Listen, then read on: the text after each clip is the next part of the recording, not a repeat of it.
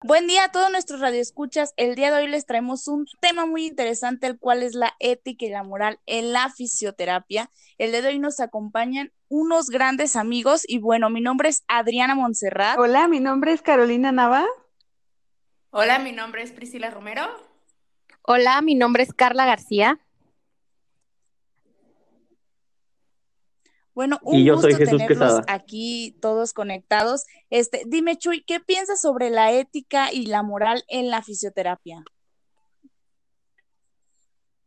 Bueno, para empezar, creo que es algo muy importante a tocar porque la mayoría de los médicos y en toda área de salud creo que se tienen que manejar con mucha ética porque durante cualquier tratamiento o consulta pues se experimenta con distintas personas y pues hay que hacer un avalúo en toda nuestra moral como para saber qué es lo que nos va a ir guiando con cada paciente, claro. Bueno, yo también sé, ¿tú siento que la opinas, ética y la moral van muy acompañadas, este, cuando es área médica, como mencionas tú, área de la salud, pero a la vez también siento que tenemos que comprender que nuestra moral o nuestra ética nunca va a ser igual a la de nuestros pacientes y pues no sé, o sea, aquí entran temas súper interesantes como el aborto y la eutanasia, porque pues probablemente alguno de nuestros pacientes o bueno, de algún médico tenga que tomar esa decisión y tal vez para el paciente sea algo como, no sé, tal vez como muy X y para nosotros sea algo como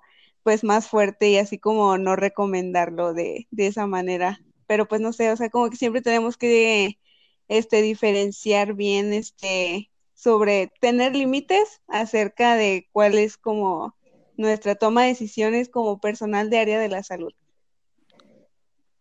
Sí, no sé pues, qué pienses tú, Pris.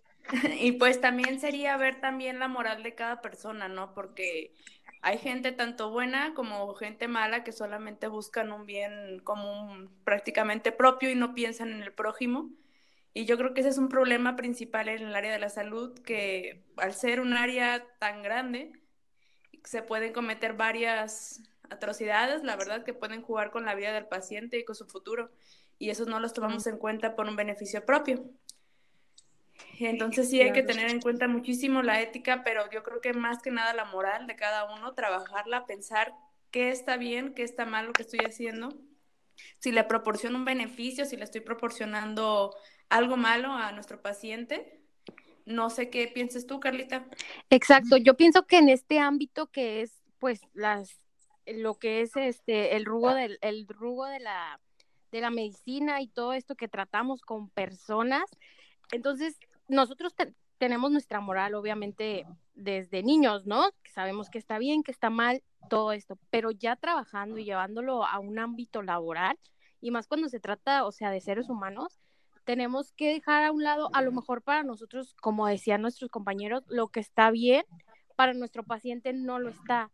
Entonces también tenemos que ser muy conscientes de, de cómo, pues de la moral de cada quien, pues, y es un tema muy, muy, muy, muy, siento que muy, como muy, que depende de un hilo, ¿no? Muy delgadito, porque así como lo que para mí es bien, a lo mejor para ustedes no lo es.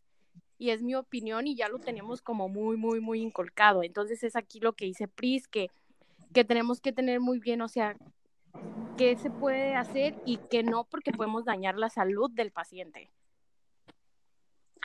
Oye, Carla, ahorita tocaste un punto muy interesante y fue que en la labor, entonces, ¿cómo crees que se aplicaría la ética en la práctica de la fisioterapia?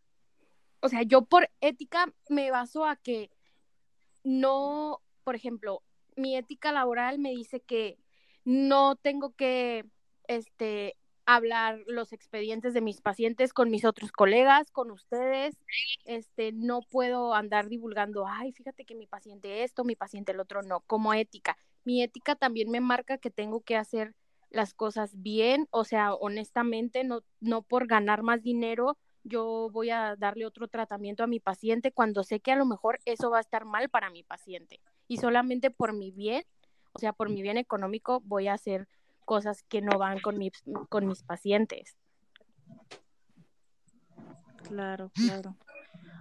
Oye, Priscila, cuéntanos, ¿algún día has tenido alguna de estas experiencias que, que Pues es que siempre va a haber lo moral, ¿no? El hecho de si tienes un paciente o algo y te sientes que no sabes o no sabes manejarla al paciente, el hecho de si debes de contar a los demás, a ver si puede ser alguna ayuda, pero ya estás violando ahí pues tu ética prácticamente, porque eso es lo que rigen, de que no debes de contar tu, lo que tiene el paciente, pero yo creo que aquí en este caso, si son miembros de tu equipo, yo creo que sí podría tener un apoyo en el cual puedas, pues obviamente apoyarte para que ellos tengan un beneficio propio y pues sea mucho mejor. Claro, claro. Y bueno, ¿y los demás qué, qué piensan al respecto? Sí, la... yo creo que es muy importante como eh, ir evaluando como con cada paciente, pero siento que te tienes que regir como por una norma general, pues, porque al final si depende del paciente vas cambiando tus normas, creo que se va cambiando también tu discurso y eso hasta te va afectando en la manera en que te ve la gente, pues, porque si das, eh, como si divulgas algo de algunos pacientes y otros que no, pues como que tu confianza queda a medias y, creo que eso también afecta tanto al paciente como a ti. Entonces creo que es algo que se tiene que construir en conjunto. De acuerdo, de acuerdo. Y tú, Caro, por ahí creo que ibas a hablar. Sí, sí, iba a decir, pues algo referente a lo que dijo Chuy, que tiene razón, o sea, este, siempre tenemos que buscar lo mejor para nuestro paciente y así como mencionó también nuestra amiga Carla, este, de tener siempre como esa moral de buscar siempre lo mejor y no darle un tratamiento, no sé, como para ganar más dinero o recomendarle sesiones de más para, pues para lo mismo, ganar más dinero. Claro. Y bueno, a ver, díganos, ¿cuál crees que es la influencia de la cultura mexicana en la práctica de la fisioterapia? Yo creo que es muy poca la influencia que tiene en la fisioterapia en México. Es nula prácticamente, prefieren ir a, un huesero para arreglar sus problemas o no sea un quiropráctico antes de ir a la fisioterapia, ya sea que porque no se encuentran enterados o porque el vecino del amigo del primo les dio ese consejo, pero muchas veces no tienen en cuenta que a lo mejor ir con un quiropráctico que no esté bien certificado o que no tenga los conocimientos, les puede causar un mal muy, pues peor o mayor al igual que el huesero, ¿no? No es prácticamente lo mismo ya que cuentan con muy pocos estudios o ninguno.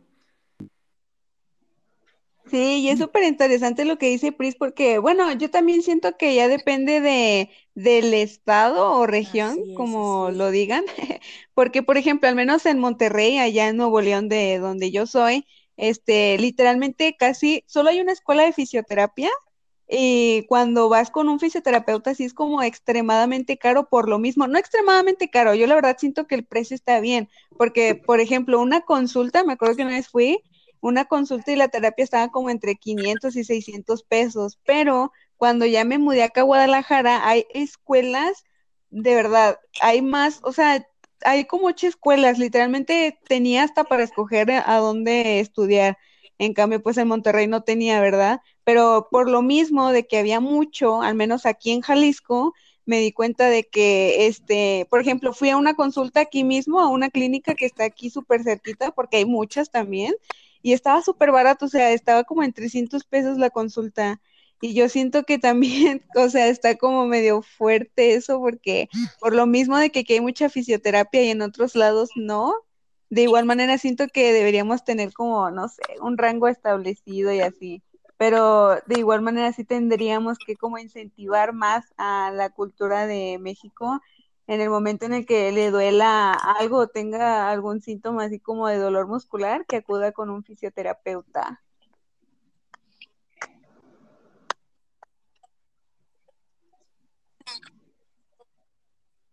Claro, claro, creo que todo esto es falta de información, pero bueno, esperemos si con todo esto les quede claro a todos los que nos han escuchado y pues nada, agradecerles por formar parte de, la plática de hoy y por todos sus puntos de de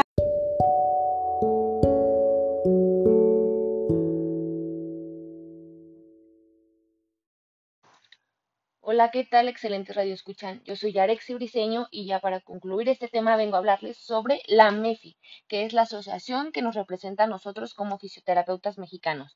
Se preguntarán, ¿y qué es la MEFI? La MEFI es la Asociación Mexicana de Fisioterapia, es una asociación que agrupa a los fisioterapeutas de todo México. Es el organismo encargado de representar la profesión en el ámbito nacional e internacional. Su principal prioridad es satisfacer las necesidades de los profesionales de la fisioterapia, en lo que se refiere a la pertenencia, actualización de datos, capacitación a través de actividades y programas educativos como cursos, seminarios, sesiones, congresos y actividades, con la finalidad de asegurar el soporte necesario para que la práctica profesional de la fisioterapia alcance los niveles y estándares de calidad y competitividad mundial. Esto es muy importante, ya que es la asociación que nos rige a nosotros como fisioterapeutas mexicanos.